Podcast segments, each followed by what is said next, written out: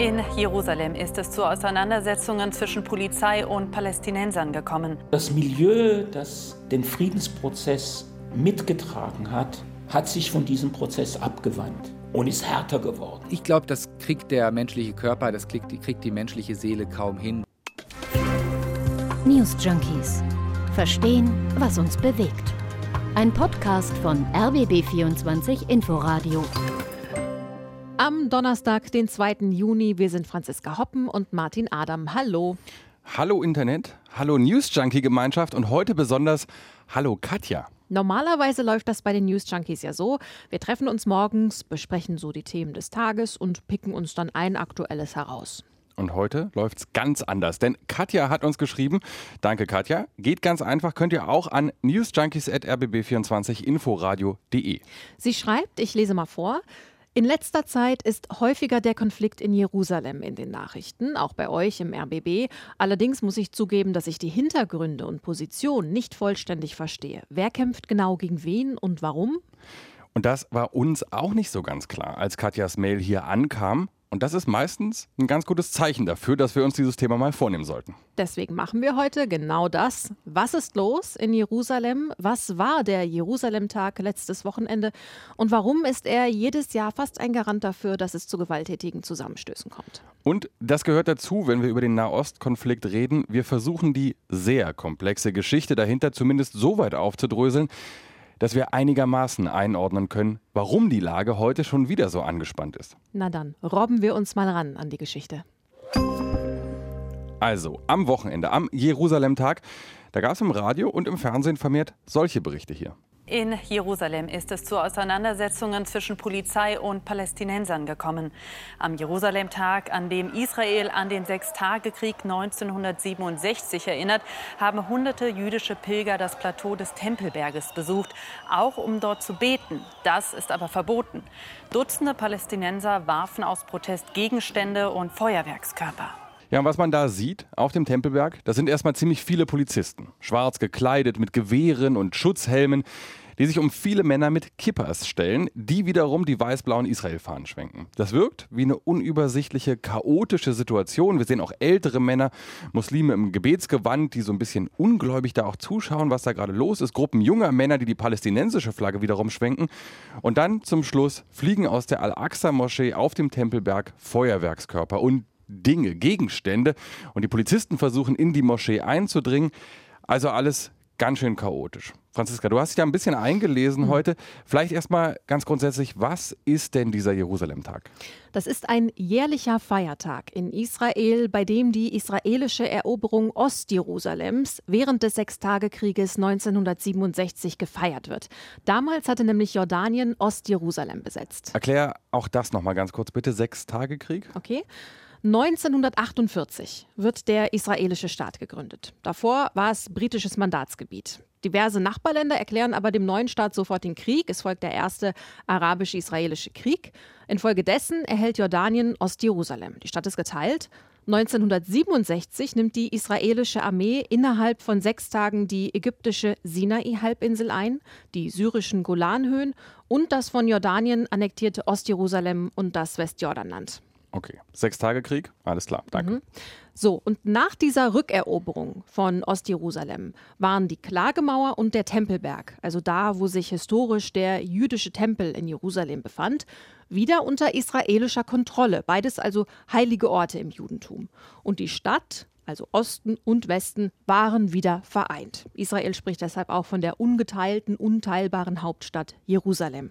Und an diesem Jerusalem-Tag wird also diese Rückeroberung gefeiert. Und diesmal hat es Auseinandersetzungen gegeben. Zuerst mal auf dem Tempelberg. Zum Tempelberg muss man wissen, der ist unter muslimischer Verwaltung. Mit dem Felsendom und der Al-Aqsa-Moschee ist der Tempelberg die drittheiligste Stätte des Islam. Israel ist dort aber für die Sicherheit zuständig. Und es gibt eine Regel, Juden dürfen die Anlage besuchen, haben wir gerade schon gehört, dort aber nicht beten.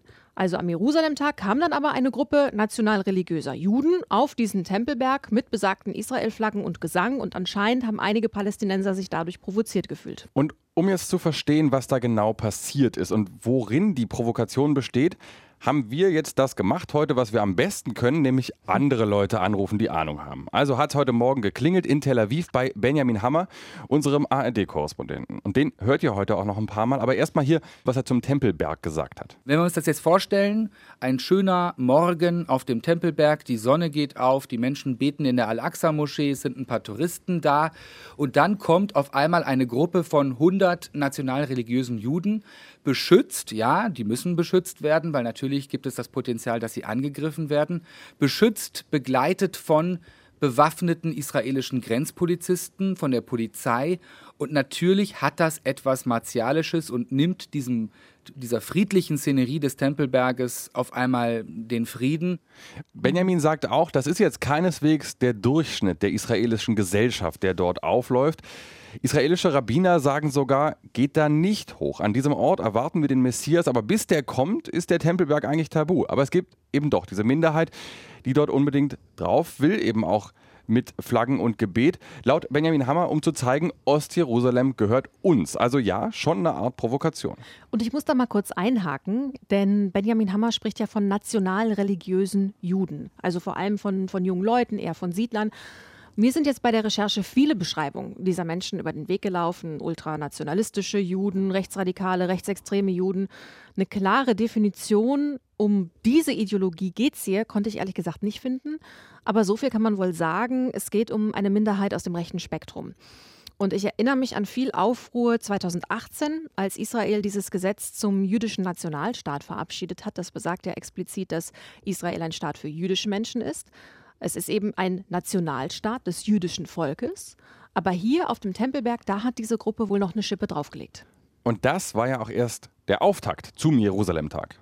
Danach gab es dann nämlich den umstrittenen Flaggenmarsch mit Zehntausenden Israelis durch Ostjerusalem. Dabei sollen Sprechchöre wie Tod den Arabern oder Mögen eure Dörfer brennen gefallen sein. Das berichten zumindest Zeitungen. Es soll etliche Festnahmen gegeben haben und nach Angaben des Roten Halbmondes wurden rund 80 Palästinenser dabei verletzt. Und hier noch ein kurzer Einschub. Die Israelis, die gibt es natürlich nicht. Es gibt jüdische, christliche, es gibt auch muslimische israelische Staatsbürger, es gibt jüdische Israelis aus arabischen Ländern und jüdische Israelis mit Wurzeln in Europa. Und dasselbe gilt natürlich andersrum für die in Anführungsstrichen Palästinenser. Es gibt palästinensische Christen, Muslime mit oder ohne Staatsbürgerschaft. Ich sage das, um klarzumachen, wenn wir also jetzt hier von die Israelis und die Palästinenser sprechen, dann erlauben wir uns da eine kleine Vereinfachung um das im Rahmen dieses Podcasts überhaupt erklären zu können. Hm. So, und jetzt müssen wir über Jerusalem reden. Richtig. Du hast erklärt, warum der Jerusalem-Tag ein israelischer Feiertag ist. Jerusalem hat für viele Juden eine ganz hohe religiöse Symbolkraft und für Israelis, für den Nationalstaat des jüdischen Volkes im Selbstverständnis eben auch eine politische, als Hauptstadt. Jetzt müssen wir aber noch erklären, warum Palästinenser an diesem Tag eben überhaupt nicht feiern. Mhm. Und dafür reisen wir nochmal zurück nach 1967. Denn da hat Israel nicht nur Ostjerusalem erobert, es hat auch die israelische Gesetzgebung und die Rechtsprechung und die Zivilverwaltung auf Ostjerusalem ausgeweitet. Und dazu muss man jetzt sagen, der Internationale Gerichtshof und die Vereinten Nationen nennen Ostjerusalem ein von Israel besetztes Gebiet. Israel hat Ostjerusalem dann formal annektiert später, aber die internationale Gemeinschaft erkennt das nicht an. Also völkerrechtlich gehört Ostjerusalem nicht zu Israel. Sieht Israel aber ein bisschen anders und begann dann auch mit seinem Siedlungsprogramm. Laut der Bundeszentrale für politische Bildung wurden seit 1967 mehr als 30 Quadratkilometer Ostjerusalems für jüdische Siedlungen konfisziert. Dort leben laut BPB mehr als 200.000 Menschen. Und nochmal gut 30 Quadratkilometer wurden aus privatem palästinensischem Besitz als öffentliche Flächen ausgewiesen. Und das heißt, dass palästinensische Flächen nur noch etwa 14 Prozent von Ostjerusalem ausmachen. Jahre später, dann fast forward, in der zweiten Intifada kommen wir auch noch mal dazu, hat Israel um Jerusalem eine Mauer gebaut, eine Sperranlage, wie sie genannt wird. Und die trennt jetzt viele palästinensische Jerusalemer, die innerhalb der Stadtgrenze leben, vom Zentrum der Stadt, schreibt die BPB und zersplittert so die palästinensische Bevölkerung voneinander und schneidet ja auch Ramallah von Jerusalem ab. Dabei wollen viele Palästinenser Ostjerusalem eben auch als Hauptstadt für einen unabhängigen Staat. Ja, und Israel hat Jerusalem als Hauptstadt erklärt, bloß anerkannt hat es eben so gut wie keiner. Also kann man sagen, ist Jerusalem so eine Art geteilte Stadt, in der trotzdem Israelis und Palästinenser ständig aufeinandertreffen. Und sobald einer Stadt und Tempelberg für sich beansprucht, wird der andere dann äußerst nervös. Kann man sagen. Ich habe, wie schon angekündigt, mit Benjamin Hammer in Tel Aviv gesprochen. Der lebt jetzt seit fünf Jahren in Israel und er sagt, wenn du das dann eine Weile beobachtest, dann siehst du, dass das wie so Wellen an Gewalt sind, die da immer wieder durchlaufen. Das kommt und geht und zwischendrin fühlt sich das Leben, zumindest in Tel Aviv, dann manchmal fast normal an, eben bis es wieder brennt. Letztes Jahr zum Beispiel, selbe Zeit, auch Jerusalem-Tag. Schon in den Tagen davor hat es immer wieder Proteste in Jerusalem gegeben, viele davon auch mit Gewalt. Irgendwann wurden israelische Sicherheitskräfte dann angegriffen. Daraufhin hat die israelische Polizei die Al-Aqsa-Moschee auf dem Tempelberg gestürmt und Rauchgranaten in den Gebetsraum geschossen. Und das hat dann die Lage komplett eskalieren lassen. Und am Jerusalem-Tag selbst hat dann die Hamas gedroht, den Flaggenmarsch mit Raketen zu beschießen. Die Hamas auch so ein kompliziertes Gebilde. Einerseits eine palästinensische Terrororganisation, aber gleichzeitig eben auch politische Partei, die im Gazastreifen die Regierung stellt. Hm. Der Marsch wurde jedenfalls abgesagt, der Flaggenmarsch. Provoziert wurde aber trotzdem. Und auch die Hamas hat ihre Drohung wahrgemacht und geschossen. Und daraus wurde am Ende der vierte Gaza-Krieg. Elf Tage richtiger Krieg mit Raketenbeschuss von beiden Seiten und insgesamt über 260 Toten. Und auch in diesem Jahr war eben nicht alles ruhig und dann kam plötzlich das Wochenende mit dem Jerusalem-Tag. In den vergangenen Wochen, da konnte man richtig zusehen, wie sich das so förmlich aufgebaut hat. Und da stecken auch schon wieder so viele Einzelschritte drin, dass wir das nicht vollständig durchdeklinieren können hier. Aber vielleicht ein kurzer Überblick. Mehrere israelische Siedlungen im Westjordanland, die ja selbst wiederum von den Palästinensern als eine Art Angriff auf ihr Territorium gesehen werden und die auch international nicht anerkannt sind, die wurden attackiert von palästinensischer Seite. Dabei sind Brandsätze geworfen worden. Bei einer Siedlung wurde ein israelischer Wachmann erschossen. Und dann, am 11. Mai, kommt es zu einem Vorfall, der auch international viele Menschen aufrüttelt. Also soweit, dass das Weiße Haus in den USA offizielles Beileid erklärt hat. Am 11. Mai nämlich gibt es einen Einsatz des israelischen Militärs im Westjordanland, eine Razzia im Jenin-Flüchtlingscamp. Die Journalistin Shirin Abu Akleh ganz äh, erfahrene palästinensische, amerikanische Reporterin für Al Jazeera, die ist mit dabei, um über diese Razzia zu berichten. Und dabei wird sie erschossen. Die palästinensische Seite sagt, israelische Soldaten haben geschossen. Israel bestätigt das nicht, dementiert es aber auch nicht.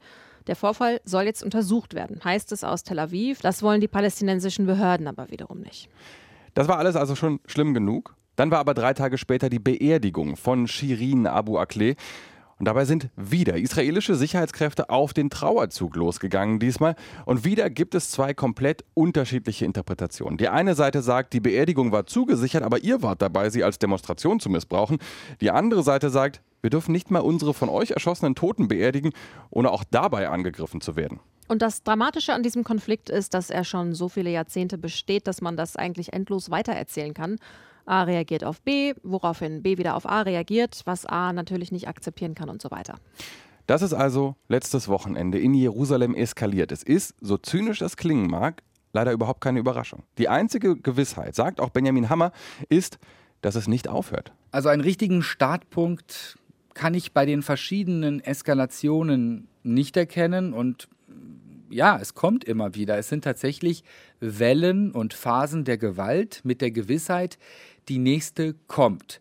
Natürlich äh, gibt es verschiedene Zutaten sozusagen, die ähm, eine Eskalation wahrscheinlicher machen.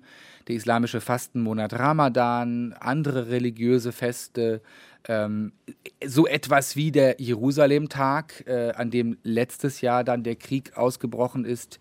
Der zentrale Punkt ist, ähm, dass es in dieser Region nur sehr wenig braucht, dass es wieder zu einer Eskalation kommt. Und das macht ja was mit den Menschen. Also wenn du dein ganzes Leben in diesem Rhythmus von Gewalt, Ruhe, Gewalt, Ruhe lebst, das macht dich doch fertig.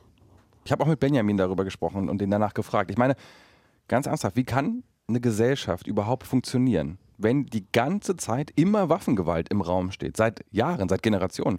Und ich meine damit die israelische Gesellschaft, die palästinensische und eben auch diese riesengroße Schnittmenge dazwischen.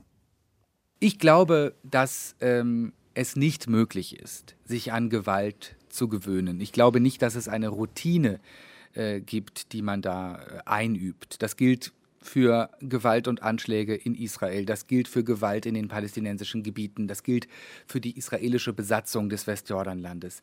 Und ähm, ein Stück weit arbeiten, glaube ich, die Menschen auf beiden Seiten mit Verdrängung.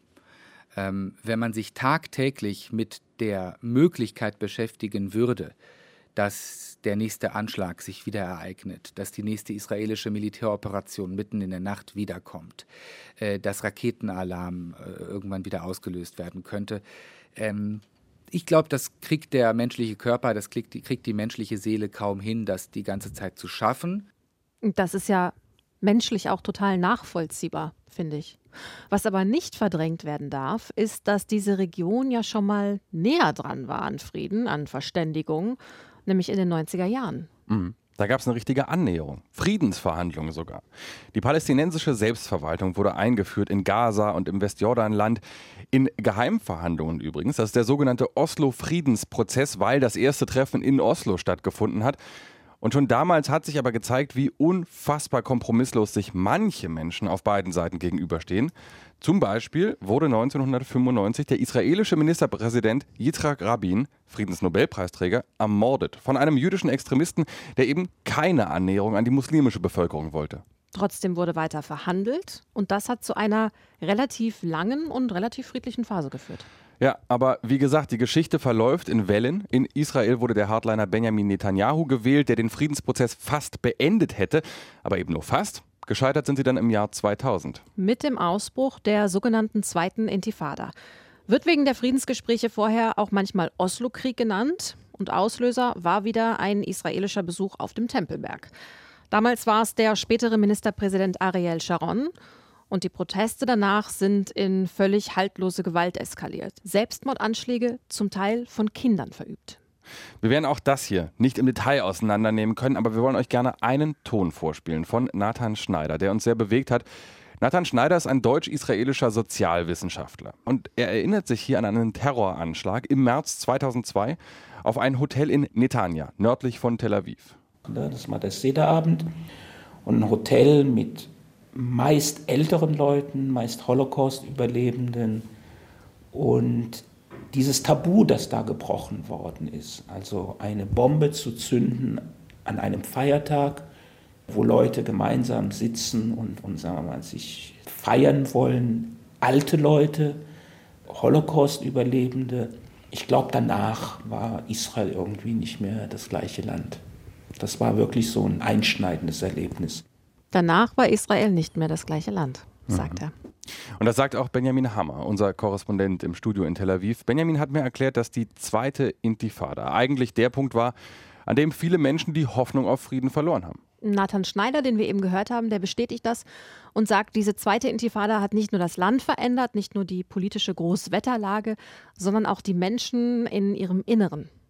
Das Milieu, das den Friedensprozess mitgetragen hat, hat sich von diesem Prozess abgewandt und ist härter geworden, sagen wir mal, unversöhnlicher geworden. Und unversöhnlicher geworden auch geblieben, eigentlich bis heute.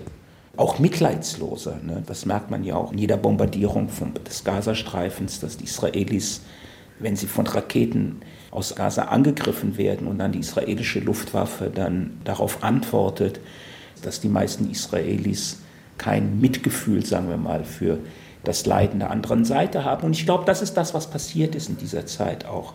Das Mitgefühl für das Leid des anderen ist völlig neutralisiert worden. Dieser Ton, ihr kennt ihn, der bedeutet meistens, wir kommen hier zum Punkt. Jetzt kommt ein Fazit oder eine Schlussfolgerung, aber ehrlich gesagt kommt uns ein bisschen vermessen vor, diesen komplizierten Konflikt nach so einer Podcast-Folge mal eben in zwei Sätzen irgendwie abschließen zu wollen. Wir hoffen aber, wir konnten euch ein kleines bisschen mehr Durchblick geben bei dem, was in Israel, in Jerusalem akut gerade passiert.